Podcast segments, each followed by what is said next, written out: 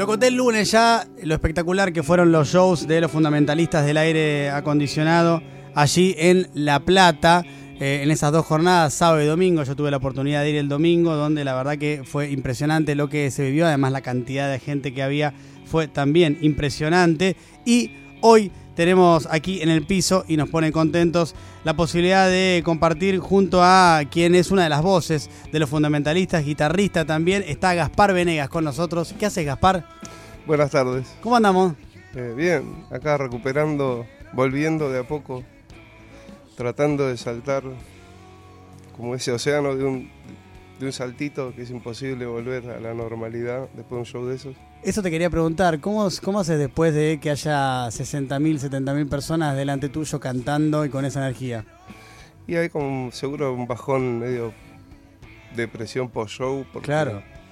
Todo te parece pequeño, nada tiene relación. Claro, en la escala nada, ¿viste? Yo pensaba, eh, cuando, cuando estaba preparando la entrevista, pensaba, yo me fui como muy manija del show y era público. Imagino ustedes que estaban en el escenario y que veían todo eso que estaban generando ustedes mientras tocaban. Sí, está buenísimo y te, te llena de energía poder vivir esa experiencia, la verdad. Yo debuté en ese, con el indio, debuté en ese escenario y,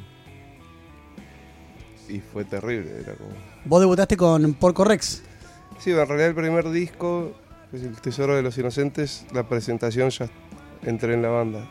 O sea que 2005, algo así. Claro, y ahí también en el mismo estadio tuviste esa, esa, esa primera vez que estuviste arriba del, del escenario, eh, porque vos antes habías estado en otros proyectos, entre ellos Las Manos de Filippi, pero estamos hablando de lo que generaba, lo que genera el indio, y en ese primer show que estuviste ahí arriba del escenario, ¿qué te pasó por la cabeza cuando saliste y viste eso?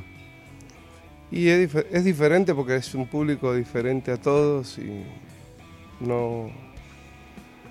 También la primera vez que tocaba ahí lo, lo que me pesaba mucho era estar al lado del indio, eso ya me producía los nervios suficientes. Pero el, el público te ayuda mucho porque están muy arriba energéticamente desde el primero hasta el último y todo el concierto. Uh -huh. son, son, de larga duración, de puede sí. hacer 40 temas y cantan todos. Sí. ¿Vos que tenías ahí? ¿Tenías 25? Sí, 26. 26 años tenías. Claro, me imagino, un flash total, ¿no? Estar ahí al lado, de repente estás tocando al lado de, del indio, es una locura eso. sí, la verdad que sí. Fue siempre una locura, nunca me acostumbré y tampoco creo que a, a, a, tocar para este público tampoco te acostumbras porque estos últimos shows nos sorprendieron una vez más. Eh, y nada, estar en el escenario y sentir esa energía, la verdad es el único, el único escenario en el que se siente eso.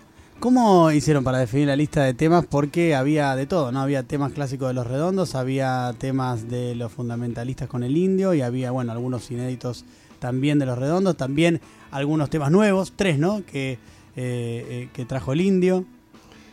Y la verdad que la lista la pensamos mucho en base a la, a la vuelta a los shows y hacerla muy festiva y muy luminosa, muy, muy para adelante si te fijas, arrancamos con el tema Había una vez, que es un tema sí. como muy de amor y tranqui, de conciliación, que, que, era el reencuentro con el público. Generalmente uno arranca los shows con un tema más piña en la cara, ¿viste? Algo, sí, sí. Eh, este show iba por un lado mucho más eh, bailable y, y bueno, eh, estaba apuntado a eso por, por, por la cuestión del bajón del que venimos de dos años de de pandemia y de no poder tocar y de no poder asistir a eventos así. Así que por ser el, primer show masivo, lo, medio armamos una lista que mantenga la energía todo el tiempo ahí. Y nada, lo más divertido para mí es hacer los temas nuevos, que esos son las producciones que estamos haciendo junto al Indio y poder mostrarlas y estrenarlas eh, en vivo como tema inédito, así que la gente se queda toda ahí en ese momento callada y expectante y escuchando, tratando de, asimilar la nueva letra o lo que, está escuchando por primera vez. Es, algo que me, divierte mucho hacer y, y nada, mientras estemos produciendo y el indio esté de acuerdo, es un privilegio poder estrenar esos temas.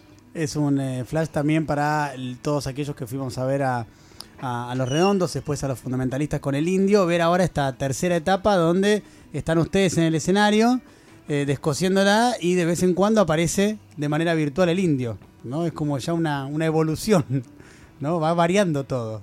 Sí, es, eh, nosotros arrancamos eh, antes de la pandemia y, y, nada, teníamos una perspectiva que, que, creció un montón, o sea, no esperábamos esta convocatoria de ninguna manera y para mí era muy osado hacer un estadio y el, como que el primer estadio se agotó en el día, ¿viste? Sí.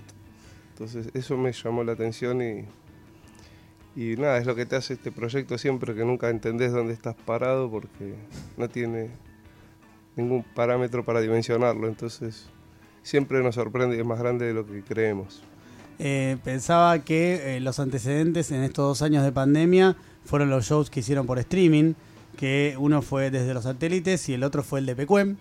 Eh, desde los satélites ya fue un show lindo, pero Pecuem fue una locura el despliegue que se hizo, ¿no? De la puesta de cámaras, de el lugar que es súper cinematográfico, eh, que fue un delirio total ya hacer ese, ese show y esa experiencia, que ahí ya tenía un anticipo de lo que pasaba, ¿no? De las ganas que tenía la gente de escucharlos porque eh, la venta de entradas explotó y después el mismo día ustedes tuvieron que liberar para YouTube porque estaba como saturado, ¿no? Había problemas técnicos y demás, bueno, lo pudo ver un montón de gente.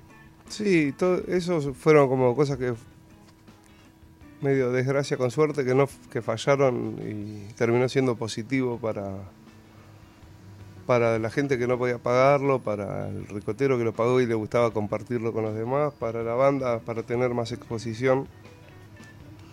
Eh, nos vino bien. No sé cómo les fue a, a la etiquetera, no creo que le haya hecho mucha mella a, pero viste que falla. que ya habían vendido, ya habían vendido las entradas igual, ya habían vendido un montón. Suelen fallar, viste, esas cosas. Por suerte el formato de streaming nosotros le dimos todo eh, lo que pudimos darle y ojalá nunca tengamos que tocar por, eh, en ese formato, pero nunca se sabe y, también son épocas en las que es, es, la manera en que puedes compartir la música y te tenés que adaptar y siempre dar lo mejor. Y logramos este, vencer ese prejuicio de que no se puede, como que es frío un streaming o que no tiene emoción, porque nosotros nos emocionamos mucho tocando y la gente se, emocionó viéndolo. Estamos hablando con Gaspar Venegas, eh, una de las voces y guitarrista de los fundamentalistas del aire acondicionado. Eh, Gaspar, ¿y cómo hicieron para ensayar durante, durante la pandemia? Porque no, no, se encontraban, ¿o sí? No, fue durísimo todo eso porque el primer streaming lo hicimos casi sin ensayo, nos juntamos tres ensayos y, y un poco reflotamos mucho la lista que habíamos tocado en vivo y no teníamos idea de lo que era hacer un streaming ni de la repercusión que tendría. El de Pecuencha fue un poco más este, pensando en eso, en que, bueno, eran los recitales, eran así y, y la gente lo estaba apoyando y y nos adaptamos y en ese pusimos todo. El tema era que ya no podíamos hacerlo mejor, así que. Claro. Solo nos quedaba volver a tocar con público. Claro, de streaming ya lo que había sido. Aparte, no van a encontrar un escenario mejor que el de Pecuen. La verdad es que la energía esa del público contra la banda, ese espejo así energético que hay, no sé, no lo podés reemplazar con nada. Sí puedes juntarte, emocionarte viendo un show y nosotros haciendo ese repertorio nos vamos a emocionar, sobre todo en un lugar así, con un escenario y trabajando tanto para, para terminar haciendo dos horas de música, ¿viste? que se labura mucho para, para ese pequeño momento. Pero lo que pasa en vivo no lo podés reemplazar con nada. Y se demostró ahora en este show que, que ahí está la transmisión. Vos sos eh, muy amigo de Baltasar Comoto, otra de las piezas clave de los eh, fundamentalistas del aire acondicionado. Para quien no sabe, Baltasar también hace voz, pero es guitarrista. Y eh, es por Baltasar que vos llegás a, los fundamentalistas, ¿no? sí, Balta es el que me metió en esto y puso las manos en el fuego, como siempre. Un capo. Eh, lo conozco desde que yo tengo 15 años, él tendría 18, algo así. Nos juntábamos ya a tocar juntos y a pasarnos yates y, estudiar juntos. Pasarnos data de música, escuchar música mucho juntos. Eso, la verdad, y todavía lo seguimos haciendo. Claro, pero ahora ante 60.000 personas. Sí, No, bueno, eso lo- nos, nos llevó este camino, nos llevó eso, a crecer juntos en muchos aspectos. Eh, y poder tocar juntos y evolucionar juntos está buenísimo. ¿Te pasa en algún momento de alguno de los shows que estás tocando y ves toda esa gente y ves la emoción y la, la- adrenalina que deben sentir ustedes arriba del escenario y que te das vuelta por un costado y lo ves a Balta tocando también y decís, che, qué loco esto que nos conocemos hace veintipico de años, 30 años y estamos los dos juntos acá arriba? Sí, de hecho había momentos del show que era como un viaje en el tiempo, que en la pantalla estaba un show de La Plata del 2008 Sí, y, y la voz del indio de ese show y el indio en pantalla, pero nosotros tocando en vivo y mirar la pantalla y vernos a todos más 14 años más jóvenes tocando el mismo tema, casi en la misma posición. Era muy loco ese viaje en el tiempo, fue divertido. Claro. Eh, cuando cu- vos, bueno, vos estás vinculado con la música desde muy chico. Eh, bueno, tu mamá es eh, María José Cantilo, un- una, una pionera también del rock, del rock acá, del rock nacional. Seguramente estabas bastante estimulado, ¿no? Desde chico ya vinculado con, con la música. Me imagino que también en, en tu casa conocías o veías gente de- del palo del rock desde muy chico. Sí, sí, tal cual. Estuve siempre metido y yendo a, ver recitales. Desde chico era como mi. El flash mío era más ese que, que otras cosas. Era ver música, o ver músicos, o estudiar música, o ir a ver un ensayo. o podía ratearme a la escuela si había un concierto. O sea, todo era ir para el lado de la música todo el día lo que más me obsesionaba. Eso me vino bien tener familia de músicos para que no me digan ¿qué haces, pibe? Bueno, me decían, dale para adelante, que está todo bien. A diferencia de lo que le pasa a la mayoría, vos como tenías eh, a la familia de músicos, te decían, che, qué bueno que te quieras ir a la... que te Claro. ratees la escuela. bueno que le gusta algo, está bien. Claro. O sea, de, de muy chico en- encontraste tu, tu vocación, lo que, te- o sea, de muy chico encontraste algo que te gustaba mucho. Claro, tal cual, y eso me apoyaron en el sentido de que, bueno, lo que me gustaba podía ser un... Eso, la vida del músico, que una vida bastante... es un laberinto, pero eh, me apoyaron siempre mis padres y eso me vino bien y les aconsejo que, que apoyen a sus hijos si encuentran algo que les gusta. Claro, es un buen consejo ese. Porque muchas veces, eh, como los padres tienen miedo a veces cuando los pibes eligen algo, de que bueno, no sé qué va a pasar en el futuro. No sé si sigue pasando tanto antes, o era, o ahora digo, o era algo más de antes, pero, pero es un buen consejo ese, ¿no? De que los padres apoyen a los pibes cuando encuentran algo eh, que les gusta. Em, pensaba también que, mm, bueno, vos estimulado desde muy chico, vinculado siempre al mundo eh, de, la música, eh, tenías vínculo también con, con, con rockeros, con los rockeros eh, que eran grosos en esa época, década del 80, ponele, principios de, de, los 90, eh, no sé, conociste a varios de ellos. Sí, sí, conocía mucho y aparte que era bastante pequeño y sigue siendo el círculo de los músicos, un poco nos, nos conocemos todos.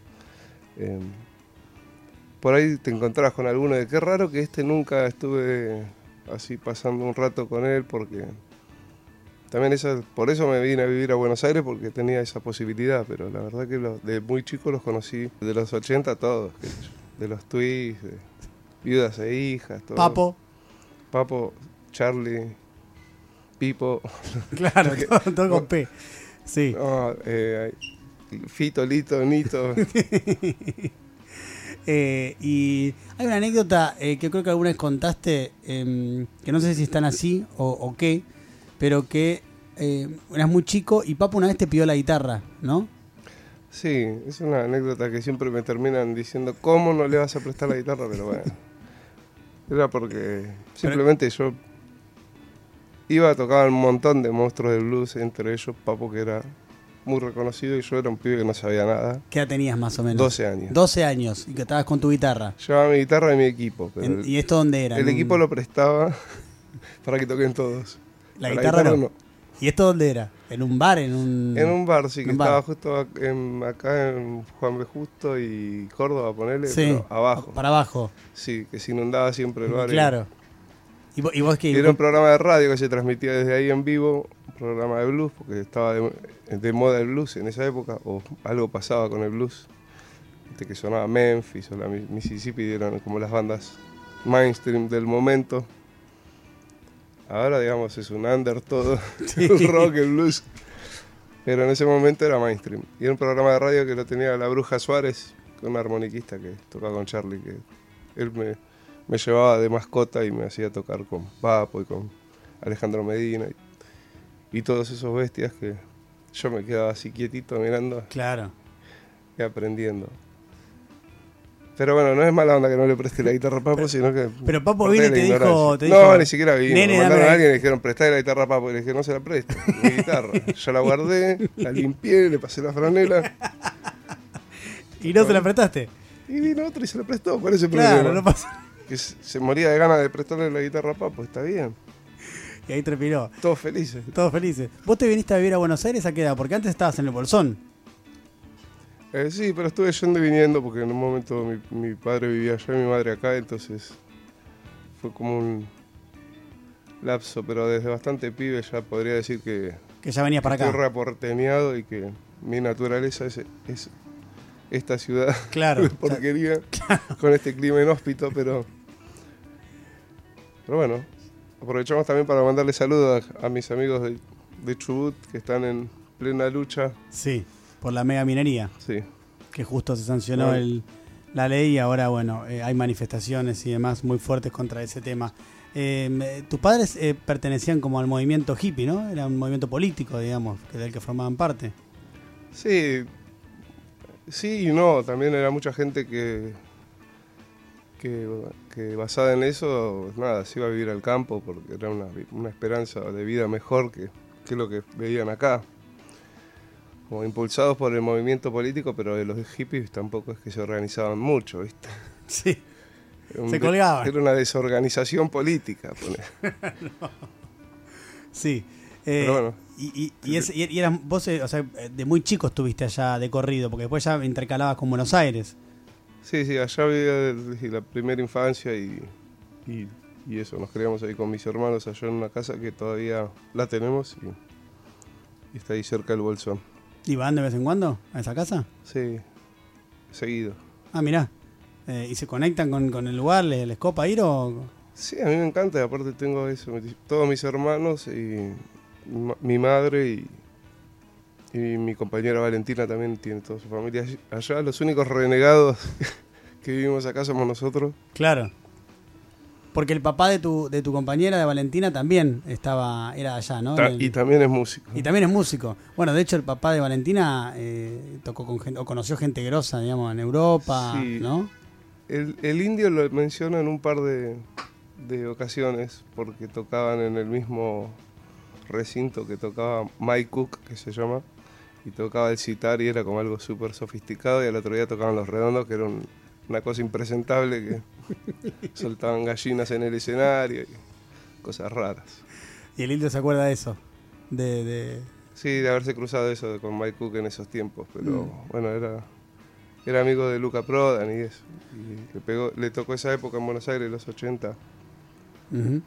Estamos hablando con Gaspar eh, Venegas, eh, voz y guitarrista de los fundamentalistas del aire acondicionado. Gaspar, ¿y cómo llegas a las manos de Filippi? Y de- eh, después de que entré con los fundamentalistas, el, el mismo sonidista que estaba trabajando en fundamentalistas estaba produciendo un disco de las manos de Filippi y él me llevó a. me metió en ese quilombo. Y yo estuve, creo que 10 años tocando con las manos. ¿Y cómo fue esa experiencia? Y buenísima, creo que aprendí mucho y viajé mucho. Eh, Latinoamérica, no sé, un montón. A Europa nunca fui. Esa me la, me la esquivaba siempre porque me, No- queda- me quedaba lejos. ¿Pero qué, no querías ir a Europa? ¿Te daba fiaca? ¿O, o no querías subirte un avión? No sé, eran, generalmente eran tours muy largos, porque por ahí si te ibas a tocar a, a Venezuela, ibas y en 10 días estabas. Ir, ir a Europa era como un plan siempre de dos meses de, o de un- muy largos. No. ¿Pero No. por qué? ¿Pero porque extrañabas? Porque generalmente el músico le... Está bien, la gira un momento la, llega- la, la sufre, pero pero también le gusta conocer, viajar por todo el mundo, no sé. No, pero de gira no conoces nada. Nada. Conoces todo hoteles y camarines y bares y todo lo mismo. Y Se en un momento medio- decís, buenas noches Springfield. y lees lo que no, no sabes ni dónde estás. Claro, No podés vivir mucho tiempo así. es esa. Sí, a mí no me gusta tanto, tan larga y, y tan lejos. Pero bueno, ahora con mi banda estoy haciendo una gira, pero de pequeños por zonas. Con la mono. Con la mono. La mono, eh, ¿hace cuánto que la formaste? Y un poco a seis años, pero creo que si contás desde que salió el disco, la banda es nueva. Pero hasta que, hasta que hicimos el disco pasaron tres añitos. Pero tienen dos discos, Sí. ¿no? ¿El último cuál es? ¿La anomalía?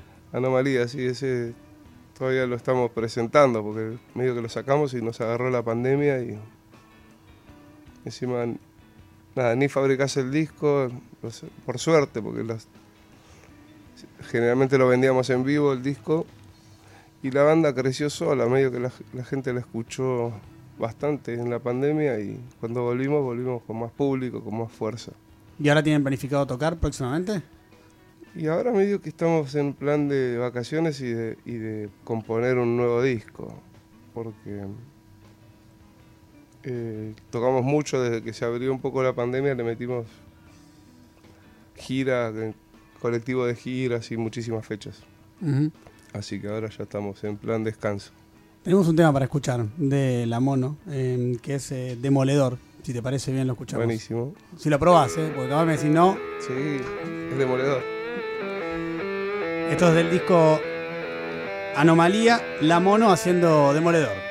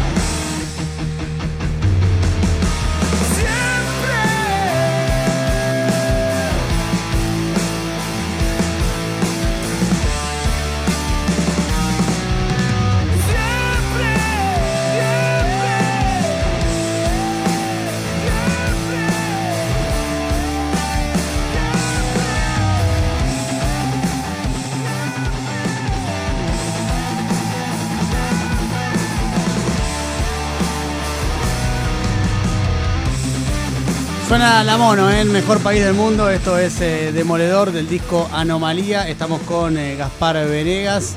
Suena esto, ¿eh? Y está bueno, sí, creo que hay una, una. No, encontré la gente con la cual tocar, me parece, que es lo más difícil de todo para hacer una banda. Claro. Porque tiene que haber afinidad, no sé, compartir el humor y también la música tiene que fluir y, y después, bueno, todos tienen que tirar para el mismo lado y, y nada, tardé bastante en hacer una banda y un proyecto propio, pero lo hice cuando fue genuino y auténtico y con la gente adecuada, eso, que Bien. son mis compañeros. Aparte somos tres, entonces Claro, es, es chiquito, el, el difícil. Después- más difícil que hacer inconvenientes. después tenemos al sonidista Andy Carbonell, que es como el, el quinto Stone, Ujú. y el manager Ma- Matías Mera, alias Mambru, que somos como, bueno, ese es el equipo reducido, pero de a partir de ahí se, se empezó a desarrollar la banda y, y nada, ahora esto, la última gira era con un staff gigante, con plomo, llevábamos luces, sonido, eh, colectivo de gira, así que Se agrandó la familia. se agrandó la banda. Claro. Se agrandó la mono. Se agrandó la mono eh, en el colectivo. Y, mm, y con los fundamentalistas, ¿cómo es eh, la dinámica? No, los fundamentalistas es cada, cada show es una aventura nueva. Este, por ejemplo, nosotros queríamos eso, hacer una propuesta, una apuesta diferente, con esas, con pantallas muy grandes, sin estructuras que tapen las pantallas, o sea que tocábamos sin techo, con las dificultades que presenta por ahí si, si hay lluvia, tener un plan B. Que el plan B era siempre tocar bajo la lluvia, pero, Pero podían con tocar. inalámbricos y Si cuestiones. se largaba a llover, ¿qué hacían? ¿Seguían Seguíamos tocando? tocando bajo la lluvia. O sea, ya lo tenían Ya planificado estuvo eso. pronosti- pronosticado lluvia para el domingo todo el tiempo. Todo el domingo, yo te digo, estaba todo el tiempo mirando ¿eh? el, el tiempo y decía todo el tiempo lluvia, estaba pronosticado. Y viste que los, los Stone tienen como un techito de plástico que parece sí. una, una parada de bondi. Sí. Pero bueno, ese techo acá no existe, por suerte, porque tampoco es muy lindo. Pero nada, la idea era eso, viste, muy eh, darle protagonismo al público, iluminar todo el estadio y, y poner pantallas gigantes y proyectar en el mismo techo de- del estadio. Sí. Va a ser como una experiencia bien más allá de nosotros en el escenario, no, no tanta bola al escenario, sino todo el, el ambiente y ese protagonismo al público que se merecen hizo que sea la fiesta, pero es porque era este show. Capaz que el siguiente es otra. No sé, hay una. hay una. una de- deuda ahí con Rosario que tenemos que tocar eh, porque teníamos un show pautado hace dos años. Y, y la verdad es que bueno, eh, siempre no, no pudimos dar con el predio adecuado y ahora también estamos en ese en ese en ese asunto metidos para poder anunciar la fecha en Rosario pronto, Claro. que suponemos que va a ser en el hipódromo, pero Lo que pasa es que cambió la cantidad de gente, ¿no? Por eso están buscando un lugar que sea acorde a esa gente que calculan que va a ir. claro, sí. Ese, eso, eso, que nosotros tenemos un show pensado para 3.000 personas o para 5.000 en un anfiteatro. Y bueno, ahora a raíz de la convocatoria que tuvo el, el show que hicimos en el Estadio Único, un poco que los lugares tienen miedo de recibirnos. no todos quieren que, le- que les llegue una ciudad dentro de una ciudad. No, Bueno, e- es eso, ¿no? Una ciudad dentro de una ciudad. Ahora sería lindo Rosario, porque es hermosa esa ciudad, justamente. Y además no recuerdo eh, ningún show de los eh, redondos en Rosario, ninguno. Eh, y no sé los fundamentalistas. ¿Alguna vez tocaron los fundamentalistas en Rosario? No, No, no. no, no. En Santa Fe tal vez. Eh, yo me acuerdo. Creo que no, como cercano de ahí, Córdoba, de Villa Claro. María puede ser. Hay distintos. Sí, o en Enterrío ya en, en Gualeguay. Sí. ¿no? Eh, esos son los distintos shows. Pero bueno, ahora va a ser difícil, hay que encontrar el lugar para poder hacerlos. ¿Cómo es eh, ver eh, Jijiji desde arriba del escenario? A la gente. No, y bueno, Jijiji es siempre como liberador. Es como el tema que nunca ensayamos ni probamos sonido. Y bueno, se libera ahí bueno, en ese momento la energía y, Y por ser el último también es como una descarga de que todo salió bien y que, y que sigue siendo una fiesta. Eh, yo lo disfruto mucho. Un poco de nostalgia en los últimos acordes. Porque se termina. Sí, y es nostálgico el final también. Sí. Está, pensado perfectamente. claro, cierra para todo. ser el último tema de un show. Sí, cierra todo con esa, con esa nostalgia de, de jijiji. Em, ¿Y cómo es trabajar con, con el indio en cuanto a uno lo ve de afuera y lo que se ve es una, una persona sumamente talentosa y sumamente metódica, ¿no? Sumamente profesional en lo que hace. Eh, sí, sí y no, digamos. Es como profesional en el sentido de que está siempre haciendo y creando y explayándose, pero bueno, como él lo hace tan de una forma recreativa y, amateur y con, una yendo a la búsqueda siempre de lo explorando un poco, no es un metódico eso, siempre los métodos cambian y lo importante es estar siempre ahí eh, creando música y por suerte ahora tenemos la oportunidad de, de seguir eh, participando con él y, creando cosas nuevas. De hecho, viste que hubo, un tema que tuvo un, guiño medio electrónico. Sí. Eso lo saqué de, estar escuchando con él la, maqueta original de la canción, que era súper electrónica. Y cuando lo escuché dije, esto tiene que ser así. Eh, o hay que representar algo de esto por unos minutos. Y, pero nada, sí, no todos tienen la suerte de escuchar las, maquetas originales del indio, que son muchísimo más locas que la, que la música que, terminamos haciendo junto a él, que también es bastante loca, pero nada, las, maquetas son increíbles, entonces eh, a partir de eso es que no es que yo flashé música electrónica. En realidad el tema original ya iba mucho para ese lado y, y lo sacamos a relucir un poco eso. La primera vez que fuiste a, Luz Bola a, ensayar, ¿cómo fue eso?